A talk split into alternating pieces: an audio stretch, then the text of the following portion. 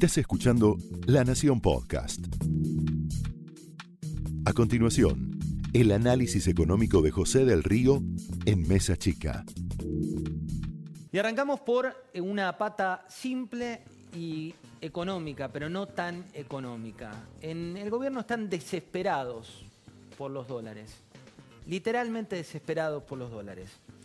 Y no te hablo por la ola de retiros de depósitos bancarios que, resumía muy bien Javier Blanco en La Nación de hoy, de esos 235 millones de dólares que se fueron el jueves pasado. Eh, un jueves que hay que recordar, cuando vos miras cómo se van los dólares del sistema local, se van con pedido de turno, con la imposibilidad de que te den eh, la, factibilidad de ir al banco para retirar tus dólares, con siete días de feriado cambiario de hecho por problemas de sistema entre la, ANSES y los bancos. Y cuando mirás ese número de salida el jueves de 235 millones de dólares, tenés que remitirte para valores similares al viernes previo a las elecciones presidenciales si hay un contexto de altísima volatilidad en la democracia argentina, siempre es cuando hay elecciones presidenciales donde los ahorristas suelen estar un poco más nerviosos por el devenir. El viernes antes de esas elecciones presidenciales se fueron del sistema 308 millones de dólares. No había cepo, no había esta super restricción, no tenías que hacer por poco un ADN para ver dónde trabajás, cómo trabajás, si sos empleado de aerolínea, si tuviste la ATP, si tenés una financiación en cuotas, este misterio argentino que va surgiendo por la desesperación por los dólares. Algo para tener en cuenta, el 70% de los dólares de los ahorristas están en cuentas a la vista.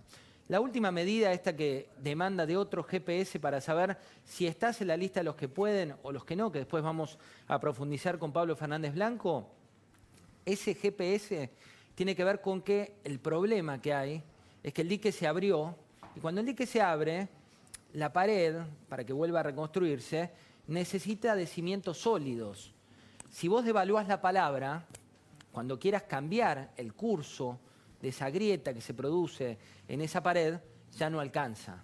Ya no te alcanza con decir que las cuestiones van a cambiar si realmente no cambian. Menos cuando, como lo comentamos, las declaraciones del propio ministro de Economía hablaban de un país con mayor cepo es una economía para aguantar, un país que tiene más restricciones tiene que ver con el aguante, con tratar de frenar la contención o generar contención en ese dique que tiene el cauce del agua cada vez más fuerte y donde hoy sabes que los planes sociales tienen tarjeta roja, los que son cotitulares de cuentas bancarias también lo tienen, donde buscan llevar de 4 millones de compradores a un millón de compradores, donde el agroexportador recibe un dólar de 53 pesos. 53 pesos. El villano en la construcción del relato, que es el único que te está generando dólares, o el otro villano, porque tiene que ver con la construcción que hizo el gobierno anterior de la economía del conocimiento, que podría ser otro generador de dólares, los dos villanos reciben cada vez un dólar más licuado, con inversiones que son de riesgo, como es en el caso de la meteorología o en el caso del campo, donde tenés que invertir a riesgo, con mucho esfuerzo y demás, y ese es el retorno que te da nuestra bendita Argentina. En la época de Néstor Kirchner tenías doble vara, ¿no? Había, por un lado, empresarios que la vida pública decían que la situación iba más o menos bien, en la vida privada te decía que la situación era preocupante porque se venía un populismo, pero la balanza comercial daba positivo y la balanza fiscal daba positivo y todos contentos. En la época de CFK empezó el miedo más fuerte. Ya había empezado con Néstor Carlos Kirchner en aquel coloquio de idea donde le dijo al supermercadista y al creador de la cadena de shoppings más importante, yo los conozco en una cadena nacional porque habían osado los empresarios decir que se venía un país con una inflación de un punto. En la época de CFK eh, empezaron allí los llamados, el te apruebo, no te apruebo, exportar pepinos, importar autos, te doy los dólares, y empezó la discrecionalidad. Empezaron los llamados, los funcionarios, y empezó el miedo por parte de los empresarios. En la época de Macri hubo desilusión, la verdad, porque la economía venía con segundo semestre que no llegó y con brotes verdes que no se produjeron. Y ahí los empresarios se enojaron con el propio expresidente de la Nación y con sus ministros de Economía. Y hoy, hoy se da una particularidad que es tal vez la peor de las sensaciones, que es la sensación de tirar la toalla. Mañana vas a ver en una nota de Alfredo Sainz en la Nación.com que tiene que ver con otra reestructuración que se da donde la Argentina pierde un punto principal en el GPS, donde Brasil vuelve a cambiar el foco de las multinacionales que solían tener sus sedes locales para toda la región en Argentina, porque éramos el país con mejor educación, porque éramos el país con mayor competitividad, porque éramos el país que habíamos superado varias crisis, y elegían a la Argentina como la sede para la región. Hoy tenés hartazgo de esas multinacionales. Van tirando la toalla y diciendo, ¿sabes qué? Me quedo con lo que tengo, me quedo un poquito con lo que tengo y trato de rearmarme en otros países donde tenga cierta previsibilidad.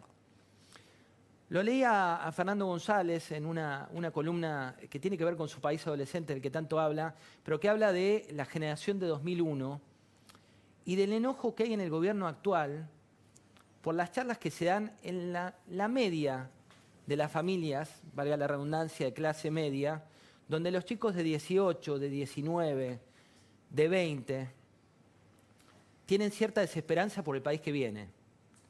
Tienen miedo por el país que viene. ¿Por qué?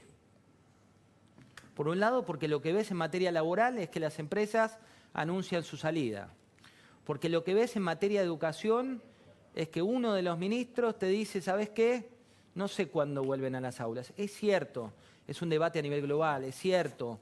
Hubo infinidad de países que tuvieron que avanzar y retroceder. Pero también es cierto, y no es construcción de los medios ni del relato, que la Embajada de España recibe récord de consultas, que la Embajada de Italia recibe récord de consultas, que Uruguay, ¿eh? Uruguay tuvo una elección donde el Partido Oficialista Uruguayo ganó en la mayoría de los departamentos, pero donde también hay que decirlo, la previsibilidad, que es esa palabra que está tan en moda, tan de moda en el mundo y no en la Argentina, te da un marco que independientemente del signo político que gobierna en cada una de las localidades, tenés la posibilidad de ver el más allá. Esto fue el análisis económico de José del Río en Mesa Chica, un podcast exclusivo de la Nación. Escucha todos los programas de La Nación Podcast en www.lanacion.com.ar. Suscríbete para no perderte ningún episodio. Estamos en Spotify, Apple Podcast, Google Podcast y en tu reproductor de podcast favorito. Seguí escuchando La Nación Podcast.